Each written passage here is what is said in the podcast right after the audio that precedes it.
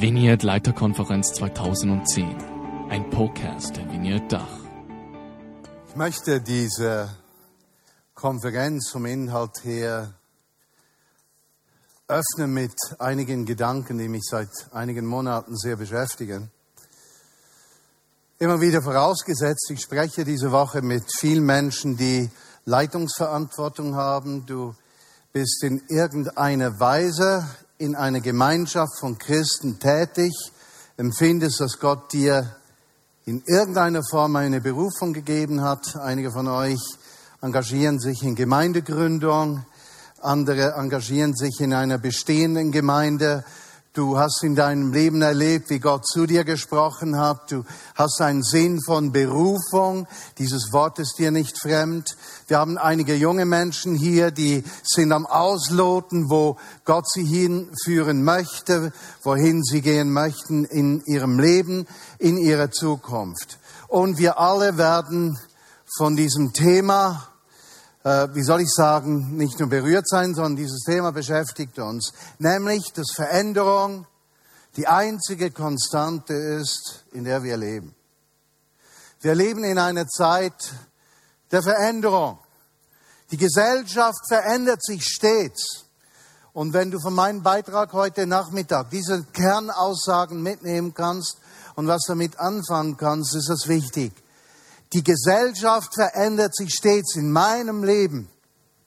Solange wir hier sein werden, wird, wird sich alles die ganze Zeit verändern. Was gestern war, wird heute nicht mehr sein und wird morgen in anderer Form erscheinen. Wir können das Leben nicht mehr voraussagen, hervorsagen.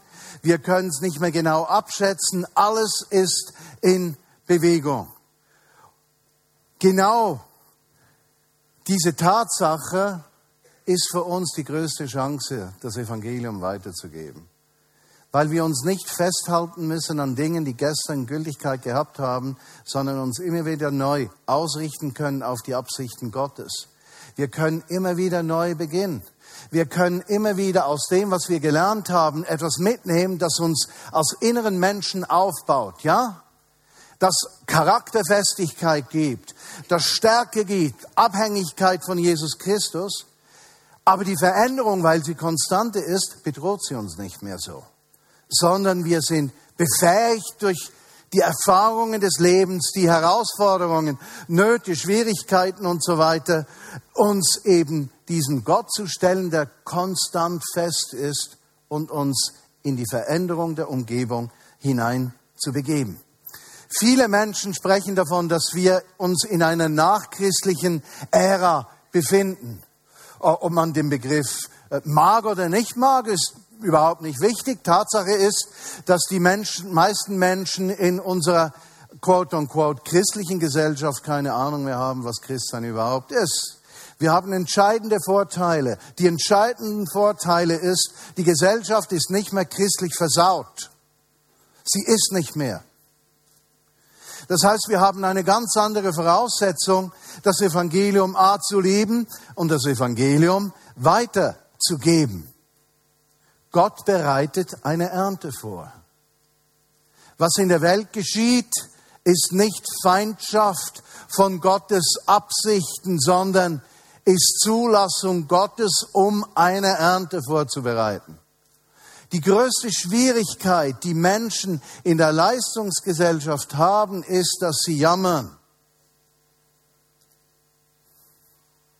Und alles immer als feindlich sehen und die Gelegenheiten nicht erkennen, die Gott uns im Chaos der Entwicklung dieser Welt schenkt, nämlich seine konstant bleibende Liebe zu vermitteln, die Menschen einen Anker gibt, Festigkeit, Heilung, Stärke, Inhalt und Sinn. Wow. Unser Bild dieser Entwicklung der Gesellschaft, das darf nicht negativ sein. Im Moment, wo es negativ ist, im Moment, wo wir alle Dinge, die in der Gesellschaft geschehen, nur immer feindlich sehen oder uns feindlich gesinnt sehen, werden diese Menschen, die dort leben, nie unsere Freunde sein können. Wir müssen unterscheiden zwischen der Tatsache, dass der Mensch heute kirchenfern ist aber de facto sinnsuchend. Und dass seine Ablehnung nichts primär mit der Person von Christus zu tun hat, sondern mit der Art und Weise, wie sich sein Volk und seine Kirche in der Welt darstellt.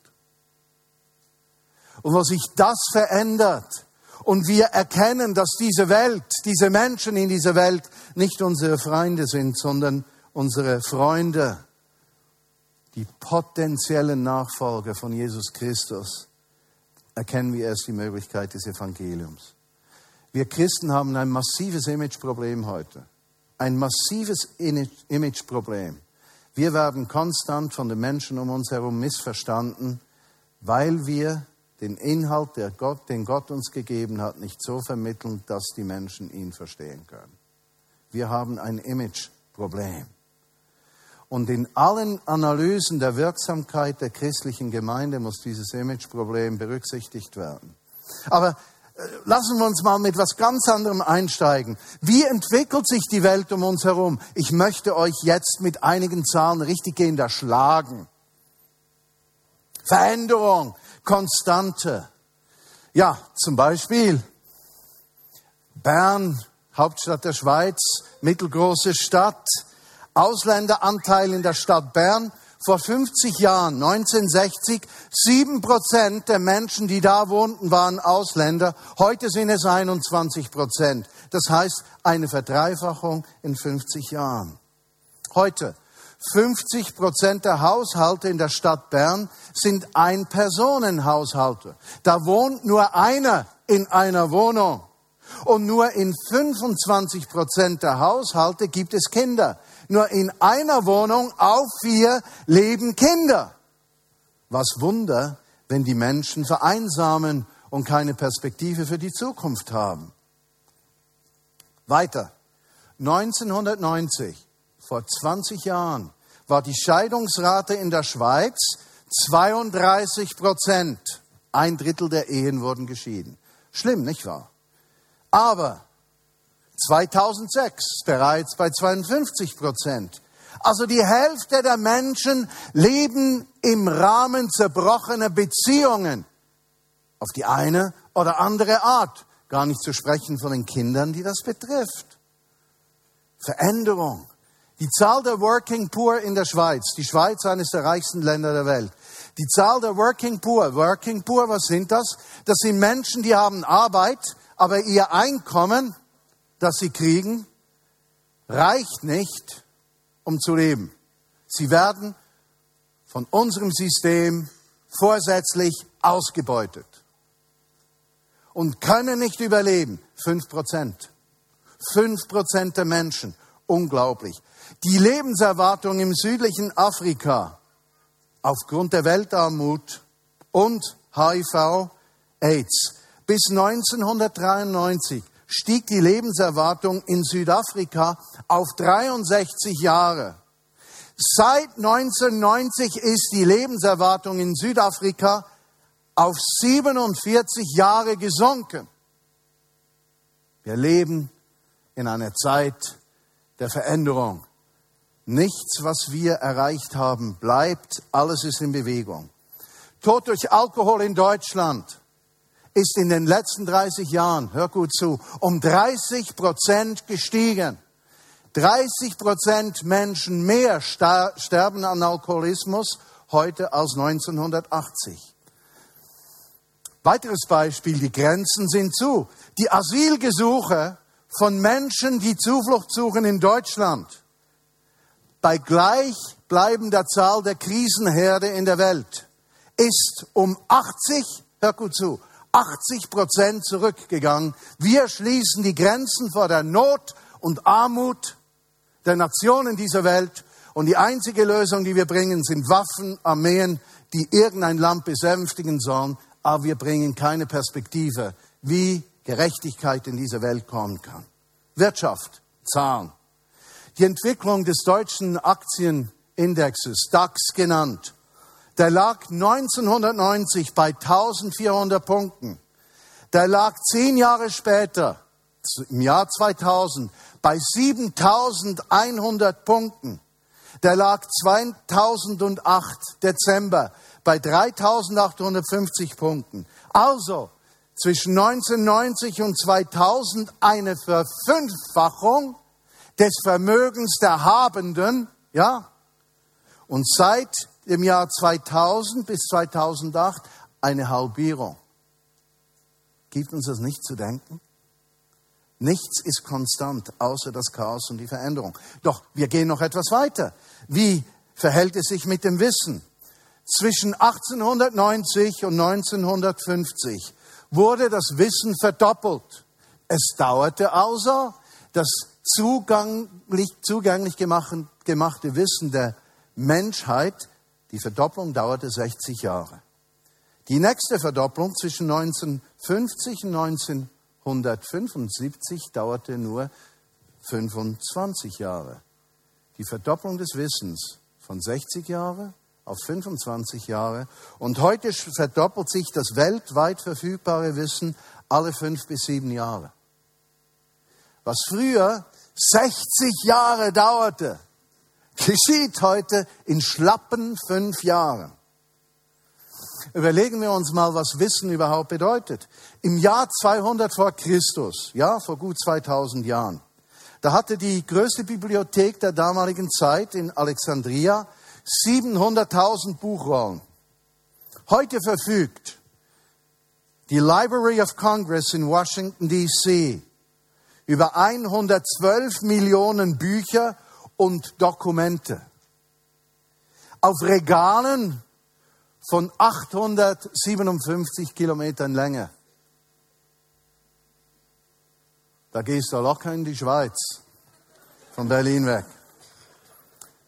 Die Geschwindigkeit des Austauschs von Wissen und Information, das ist ein ganz wilder Punkt. Der ist absolut wild. Wofür man heute eine Sekunde braucht, um Daten zu übertragen, brauchte man vor 13 Jahren, hört mal gut zu, 30 Tage. Überlegt ihr das mal. Ich meine,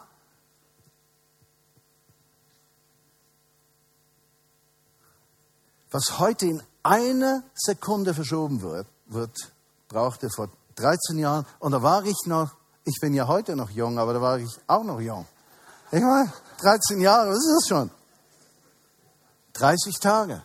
Man musste einen Monat Daten schieben, was man heute innerhalb einer Sekunde verschiebt. No, das geht ja noch, wenn das da stehen bleiben würde, nicht wahr? Aber wenn sich das Wissen in fünf Jahren verdoppelt, ich meine, Mann, was heißt denn das in den nächsten Jahren? Was kommt auf uns zu? Laut einer Rechnung von Jakob Nielsen wächst das Internet gegenwärtig mit einer jährlichen Rate von 18 Prozent. Und das Internet wird heute von über einer Milliarde Menschen täglich benutzt. Überlegt ihr das mal.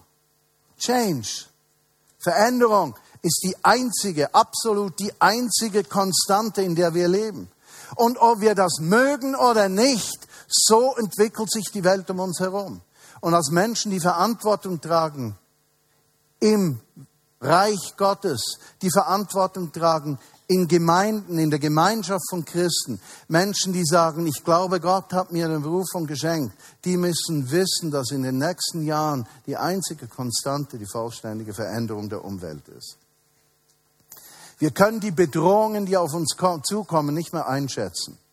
Was politisch geschehen wird, ist, dass Parteien die Probleme erkennen, vereinfachen und uns einfachste Lösungen präsentieren, die die Probleme nicht an der Wurzel packen, sondern die den Menschen irgendwie beruhigen, weil der Mensch in dieser Gesellschaft mehr und mehr angstgetrieben sein wird, weil die Welt unberechenbar wird.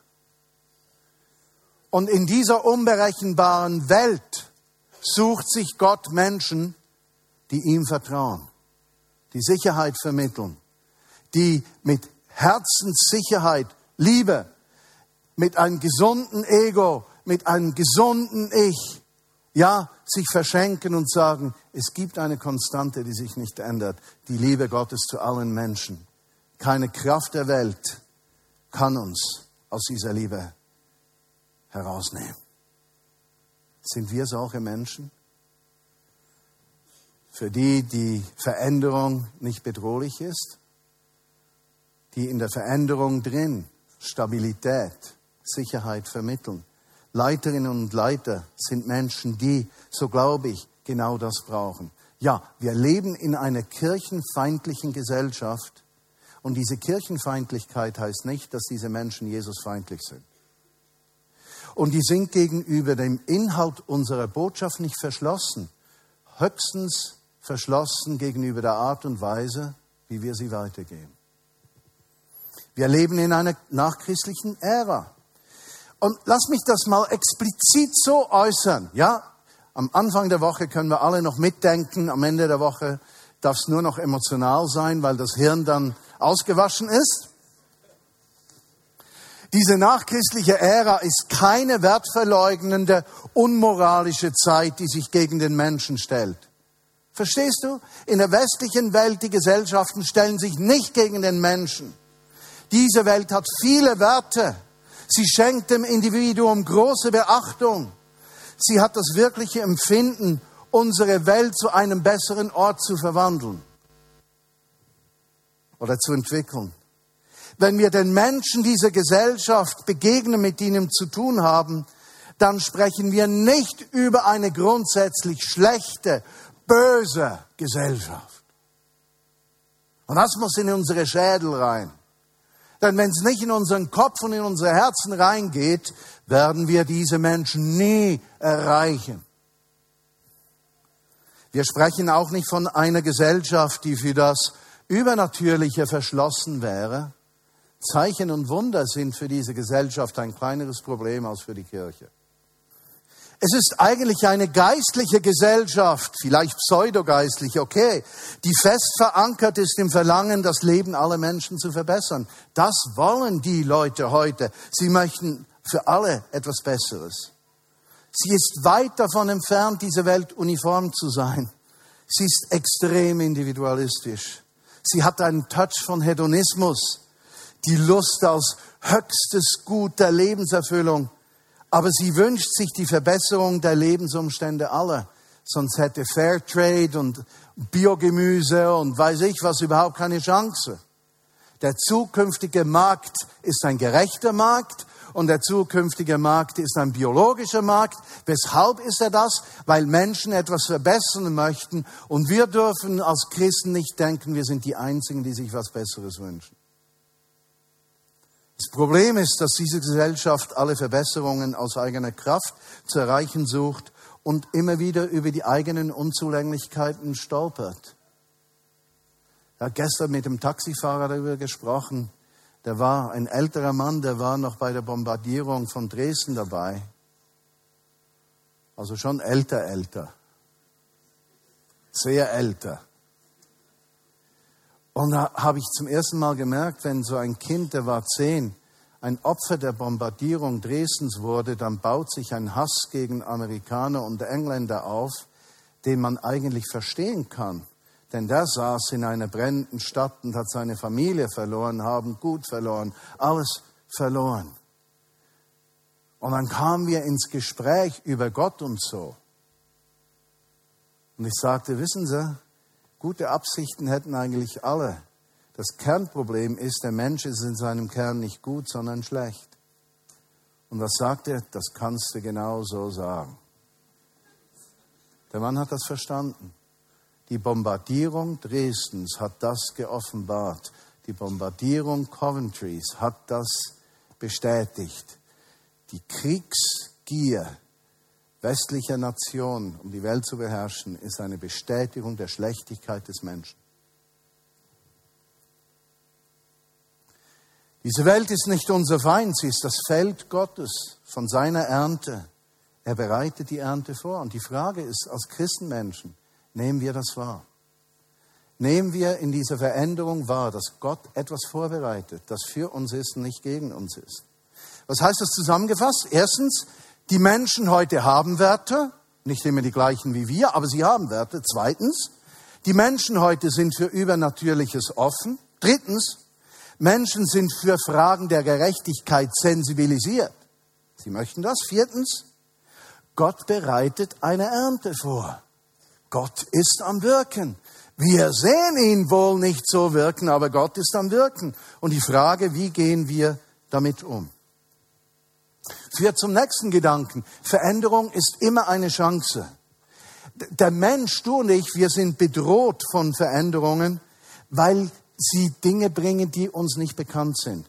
Mit zunehmendem Alter orientiert sich der Mensch gerne an gemachten Erfahrungen, was ihm bekannt ist. Was ihm nicht bekannt ist, das bedroht ihn. Veränderung ist unsere Chance. Die Bedrohung hat keine Kraft, weil Christus unsere Mitte ist. Wir können mit veränderten, mit unbekannten Verhältnissen umgehen. Die gute alte Zeit gibt sowieso nicht, das wissen wir. Wir sind nicht heute die Schlimmsten, die vor uns waren auch schlimm. Veränderungen sind riesige Chancen. Die Frage, die sich stellt, wie stellen wir uns auf ein verändertes, eine veränderte Umwelt ein? Und das ist auch die Geschichte der ersten Gemeinde Jesu. Sie war hör kurz zu, die erste Gemeinde war äußerst flexibel. Ja? Die konnte sich sofort einstellen auf veränderte Umstände. Kam Verfolgung auf, zack, eröffneten sie Filialen in anderen Städten. Hatten sie Ruhe, breiteten sie sich aus. Wurden sie vertrieben, war das der Anlass für irgendeine Mission irgendwo.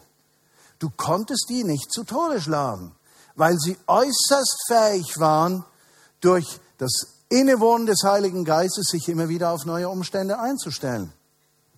Veränderung ist unsere Chance. Wie war die Gemeinde? Flexibel. Sie war christozentrisch. Diese Menschen wussten, in allen Umständen ist Christus immer das Zentrum meines Lebens.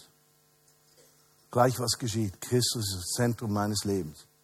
Sie stellten sich dann nicht die Frage, ist das theologisch, eskatologisch zutreffend, wenn ich das so und so erlebe, ist das ganz genau so gut? Spielte keine Rolle. Christus war ihr Zentrum.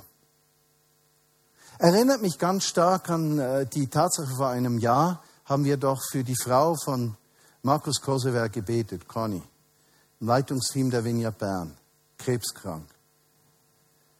Ja, dann durften wir sie in die Herrlichkeit begleiten, mit ihr unterwegs sein, bis sie Jesus begegnete. Und dann dauerte es einige Monate und wir haben Cosi und die Kids mitgetragen.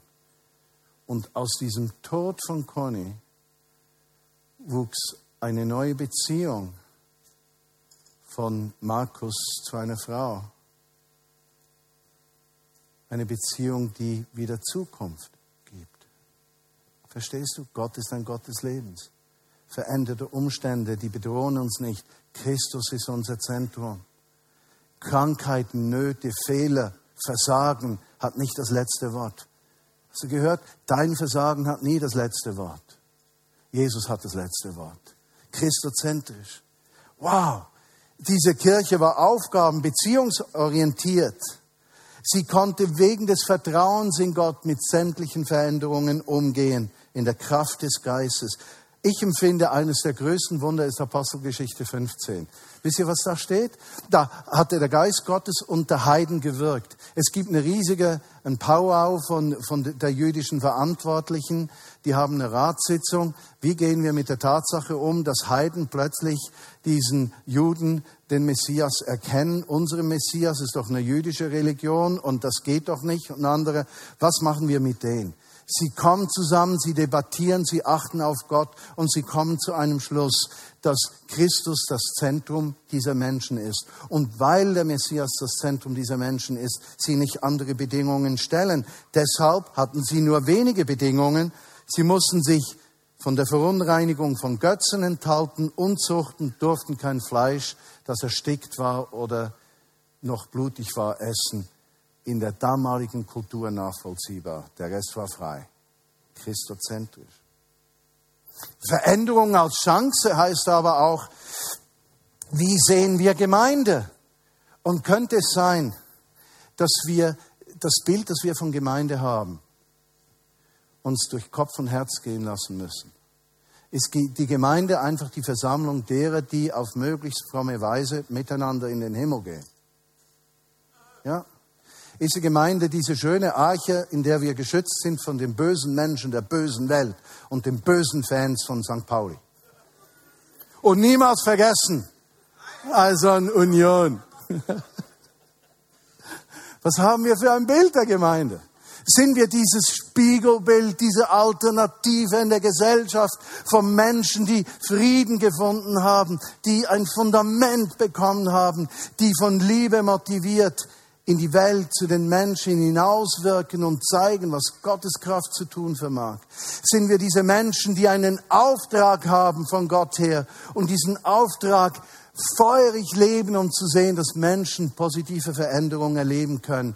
Kernveränderung, dass sie Gott kennenlernen, sich ihm hinwenden, ihr Leben in Ordnung bringen, umkehren von den Wegen, die ihnen Tod bringen, hin zum Leben, dass sie Christus nachzufolgen beginnen und den Fakt seines Todes, seiner Auferstehung für sich in Anspruch nehmen. Zurück zu unserem Auftrag. Die Kernfrage ist, wie kommen wir zurück zu unserem Auftrag und woran müssen wir arbeiten? Und ich denke, ein ganz wichtiger Faktor, woran wir arbeiten müssen, ist der Platz der Kommunikation des Evangeliums. Ich denke, für die Vineyard-Bewegung, für uns, ich sehe so viele unglaublich gute Ansätze, wo wir Evangelium leben, wo wir Reich Gottes leben. Äh, und gleichzeitig sehe ich, die Christenheit hat ein schlechtes Image in der Öffentlichkeit. Wenn ihr die Fernsehsendung Panorama über evangelikale Christen gesehen habt, wenn ihr gelesen habt, wie sich Jugend mit einer Mission darstellt in der Öffentlichkeit und wie sie in der Öffentlichkeit zerrissen wurde, das sind doch das nicht einfach böse Menschen, die über uns schreiben, sondern das sind Menschen, die uns nicht verstehen. Das sind nicht unsere Feinde, sondern die wissen nicht und verstehen nicht. Ist doch ein Zeichen dafür, dass sich die Öffentlichkeit schwer tut, unsere Anliegen wirklich zu verstehen. Die sind nicht böse. Echt nicht. Sind nicht unsere Feinde. Sind nicht Teufel und Antichristen und weiß ich was. Alles, das ist alles Idiotie und Stumpfsinn. Die Dummen sind wir. Wir haben uns limitieren lassen auf einige wenige Themen, für die wir in dieser Gesellschaft ein museales, mittelalterliches Vorzeigekind sind. Ja? in der Schöpfungsfrage, ja? Da lässt man uns gerne tanzen wie die Bären, ohne auf den Inhalt einzugehen. Wie kann man uns Haue geben? Stichwort Homosexualität und schon gibt's Haue. Wir haben uns beschränken lassen auf einige wenige Themen. Und das Dumme ist, wir beschränken uns selbst auf diese Themen. Und dann schreien wir auch weh, wenn über uns geschrieben wird und denken, alle sind uns feindlich gestimmt. Die Dummen sind wir. Welche Sprache bedienen wir uns im Umgang mit Menschen, die Christus fernstehend sind? Und mir geht es nicht um eine Vulgarisierung der Sprache, sondern vielmehr du um die Vollidiot, du! Das gibt's doch nicht. Du bist wirklich für nichts zu gebrauchen. Ich hab's dir doch schon tausendmal gesagt. Es ist jedes Mal dasselbe mit dir. Jetzt reicht's mir aber dann, wirklich. Man putzt doch nicht so. Du verschmierst doch da alles. Siehst du das nicht? Du machst Schau immer, doch genau hin. Du machst oh. immer so schlechte Stimmung. Entspann dich mal. Es geht ums Gesamtbild. Dafür putze ich richtig, im Gegensatz zu dir, ja? Du putzt immer so kleinlich. Wir haben gar nicht die Zeit, alles so kleinlich zu putzen wie du. Es Schau, geht ums Gesamte. Es ist sauber. Siehst du das? Ha? So macht man das. Nicht so verschmieren, wie du immer machst. Schlussendlich sind wir alle Weltseele. Wir sind alle eins. Wir sind alle, wir werden aufgehen in den Atman, in die Weltseele, die Einheit des Hör Lichts. jetzt auf mit deiner Weltseele. Echt, das reicht jetzt dann. Schau. Siehst du? Was denn? Das ist genau, was ich meine. Immer baust du dir so schlechtes Karma auf. Hör doch auf, das gehört doch niemandem, ja? Das Wir stört hier, niemanden hier. Wir sind hier angestellt, um zu putzen. Und was tust du? Du, du klaust immer und, und nimmst sogar den Leuten aus den Zimmern Dinge. Du bist eine richtige Kleptomanin. Das stimmt gar nicht. Denkste. Übrigens, weißt du was? Dafür putze ich gut. Und wenn man gut putzt, bekommt man Ende Jahr einen Bonus. Und mit dem werde ich nach Paris reisen. Ein, einen guten Bonus kriegt man höchstens dann, wenn man gutes Karma hat, was man von dir nicht sagen kann. Und immer noch schlechte Stimmung verbreiten. Was? Stimmt doch gar nicht. Genau so ist's. Schau mal, Wo? da ist eine Fliege. Vielleicht, vielleicht ist das ja mein Seelentierchen. Die verscheißt uns doch immer alles. Du Lass weißt genau, dass wenn ich mein Seelentierchen finde, meine Chance ins Atmen einzugehen um 100% gesteigert sind. ach, hör jetzt auf mit diesem Seelentierchen. Echt? Weißt du, was ich mit der mache? Schau mal. Nein, Das mache ich mit der. das war vielleicht mein Seelentierchen. Ja, dann ist halt eine Eintagsfliege dein Seelentierchen und ist jetzt tot. Da haben wir so zwei normale Menschen, denen wir begegnen überall im Hotel. Die arbeiten hier. Äh,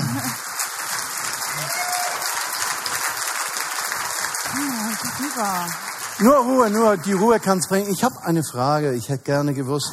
äh, Wir möchten so lernen, wie, wie äh, verstehen der einfache Mensch so Worte der Christenheit, des christlichen Glaubens. Was denken Sie, was, was verstehen Sie unter Glauben und Vertrauen?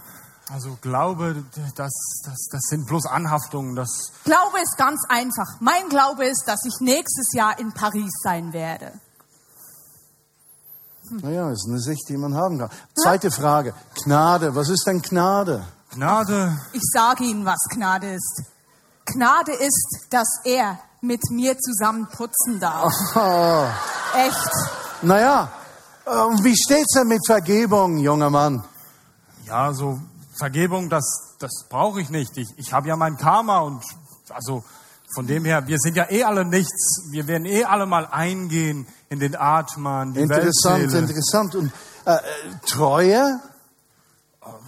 Treue, also ich denke, da- das ist sicherlich überbewertet. Also wer jetzt so mit wem, das spielt keine Rolle. Schlussendlich sind wir eh alle nichts und werden eingehen in den Atman, die Interessante. Sicht der Dinge. Aber eine letzte Frage, die Dame, was ist denn die Hölle für Das Sie? kann ich Ihnen sagen.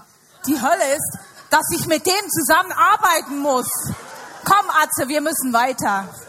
Oh, ist immer dasselbe mit dir geht. Zieh mal los.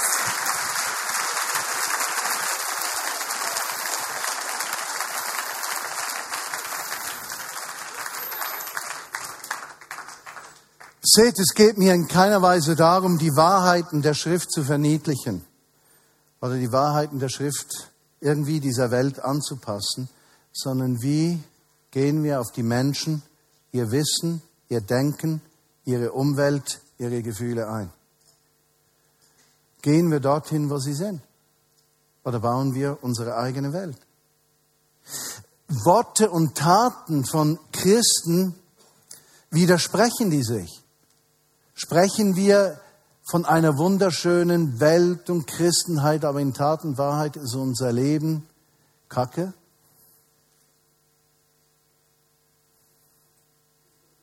Stimmt das, was wir glauben und sagen, mit unserem Alltag überein? Und unser Alltag gleicht er sich diesen Absichten Gottes an? Sind wir authentisch, echt nachvollziehbar? Oder haben wir irgendein frommes Gebäude vor uns?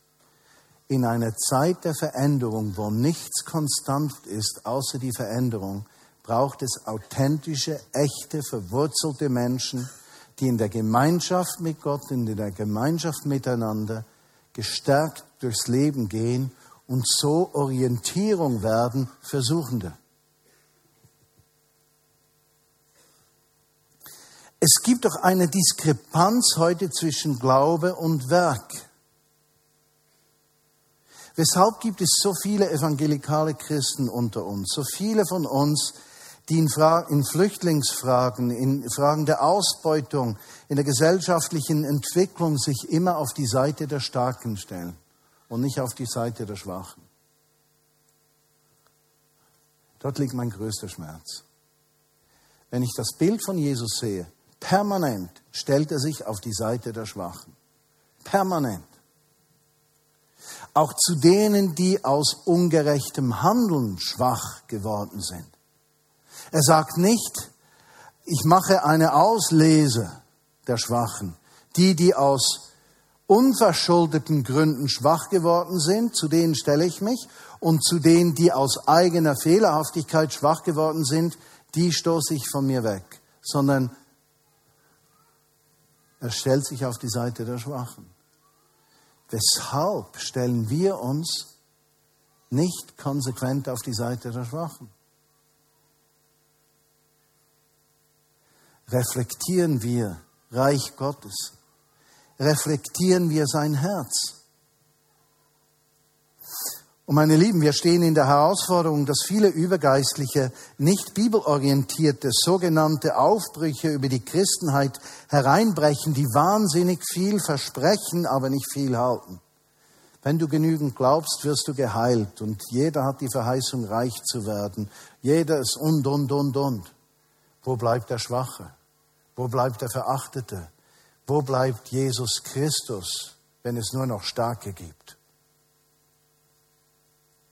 Denn er ist bei den Schwachen zu finden.